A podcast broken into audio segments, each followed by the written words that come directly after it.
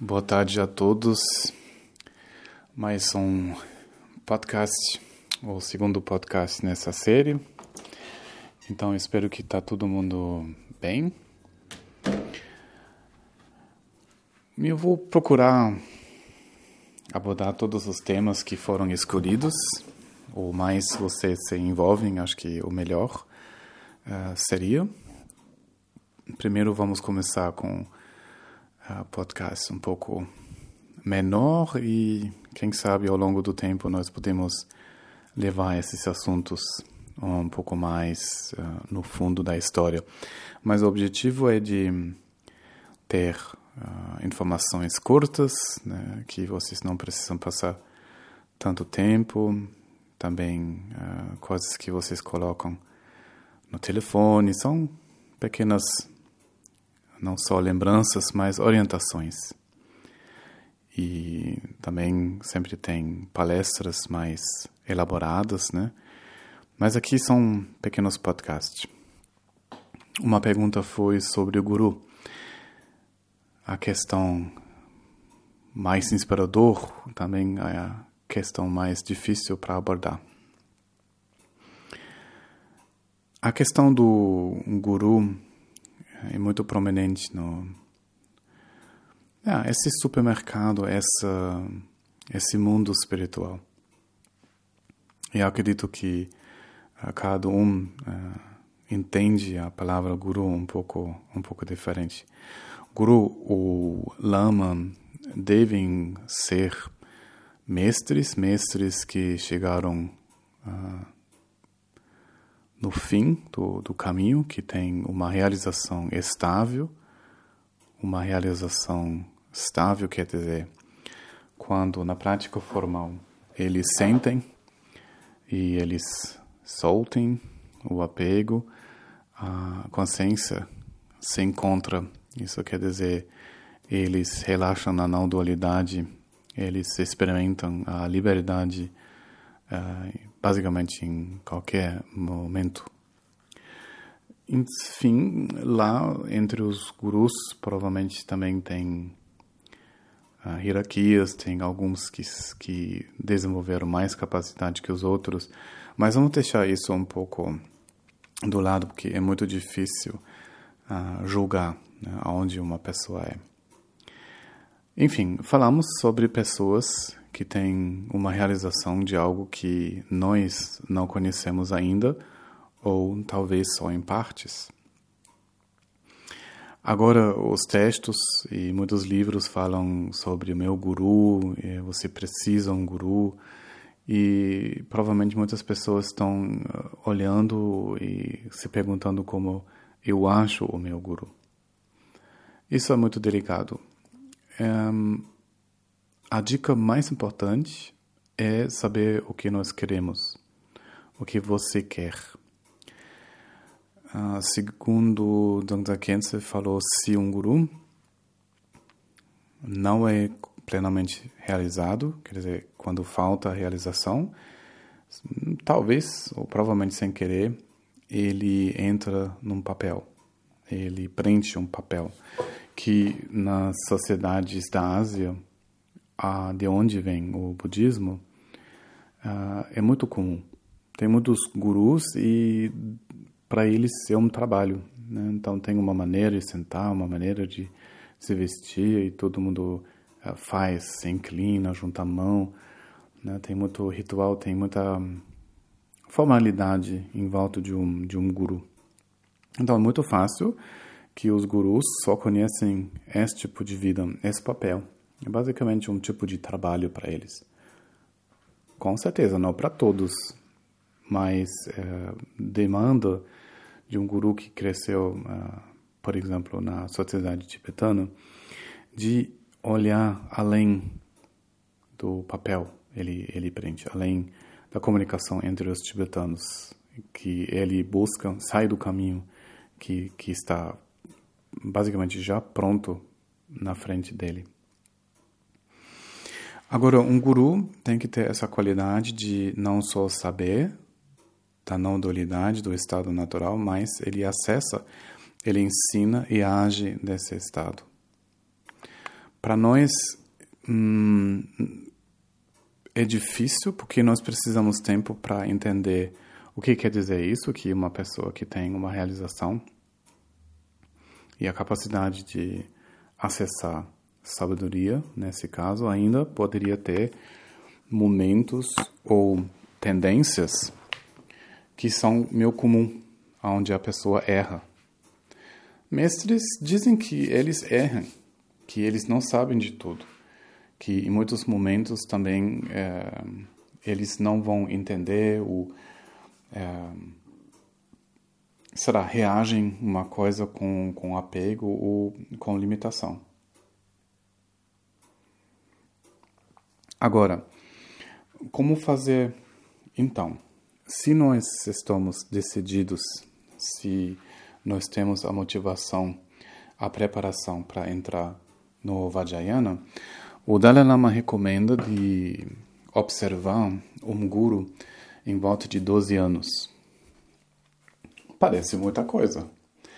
Fica observando, checando uma pessoa durante 12 anos. Mas eh, veja bem a consequência.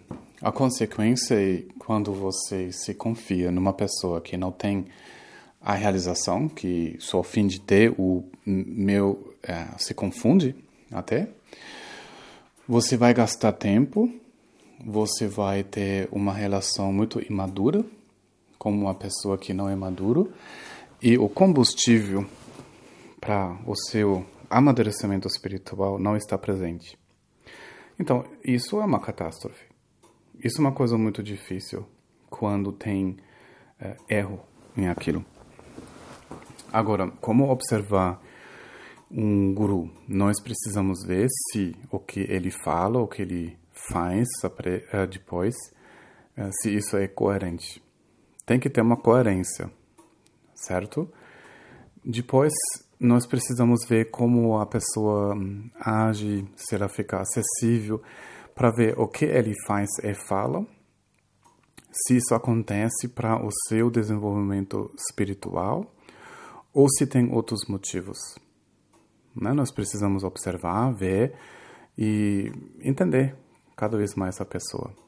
O que não é confiável é a nossa, a nossa fascinação.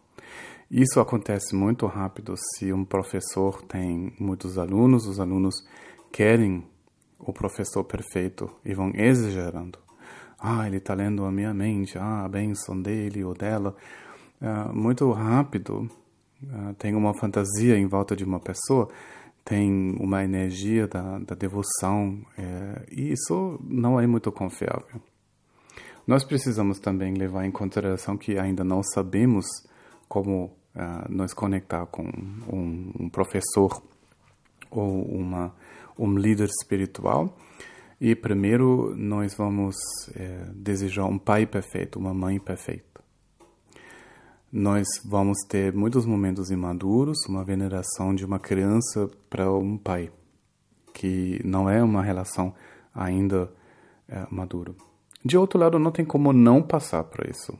Isso vai ter que subir em nós e nós precisamos ver é, que nós é, reagimos nessa maneira.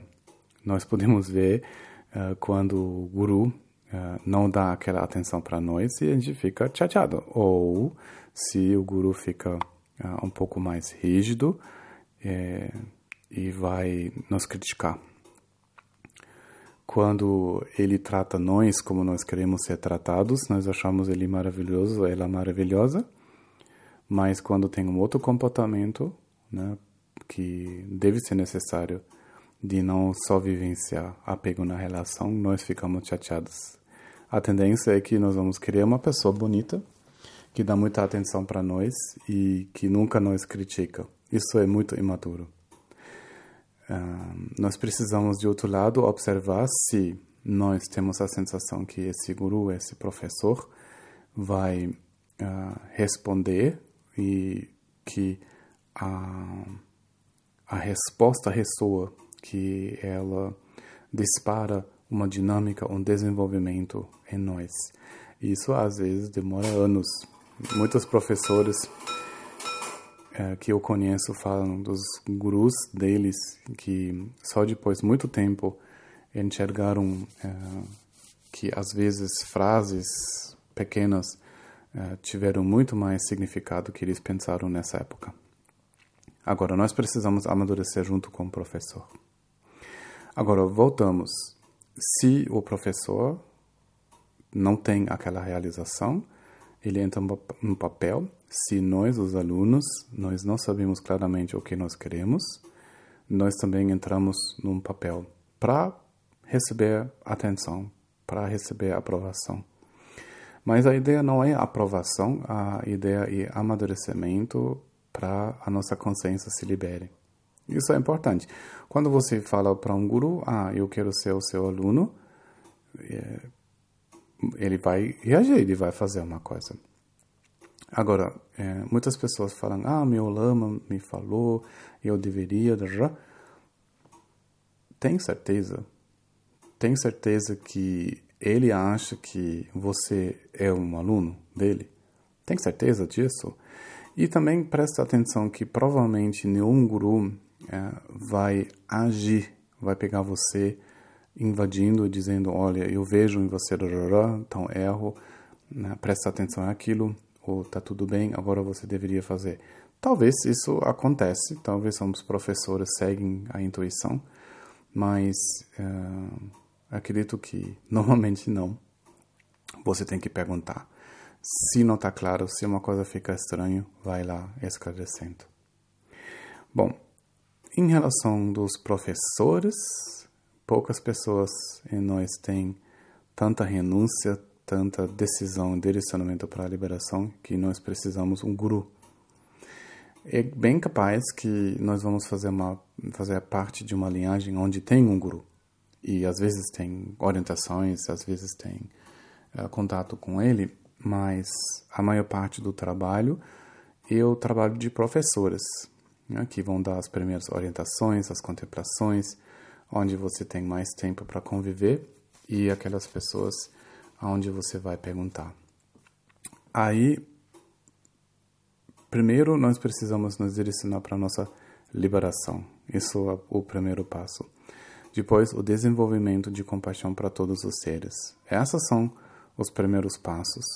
E você tem que ter uh, o que em inglês a gente poderia chamar uma working basis, uma base como professor, aonde você pode fazer esse trabalho, né? Onde você segue as instruções com uma certa coerência, onde você pode tirar as dúvidas, onde uh, o contato fica maior.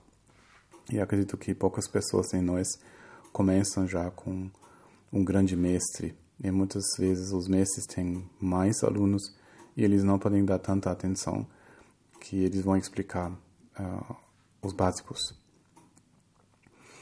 Então, veja sempre o que você quer desenvolver, o que você vivenciar e entende quando você está um, tendo, hum, vamos dizer, uh, épocas mais imaduras quando tem muita emoção, quando rola muita projeção, para você entende como você reage em relação de um guru, alguém que orienta você. Veja no seu coração, você está pronto de ouvir tudo? Você quer que ele realmente fala ou ela fala tudo o que você precisa para o seu desenvolvimento? Isso é onde nós estamos. Né? De esclarecer, de, de, de perguntar, de compartilhar e entender pouco a pouco como se comunicar, quanta informação você precisa passar para ele e quais são as respostas você vai querer receber. Você quer gentileza ou você quer clareza? Às vezes tem dois, às vezes não. Tem que ver a qualidade do, do professor em colocando os ensinamentos em obra. Bom, por enquanto isso, depois acredito que vou eh, gravar mais coisas, mais detalhes. Mas em relação do guru, isso foi a primeira resposta. Grande abraço para todos vocês, boa prática e até a pouco.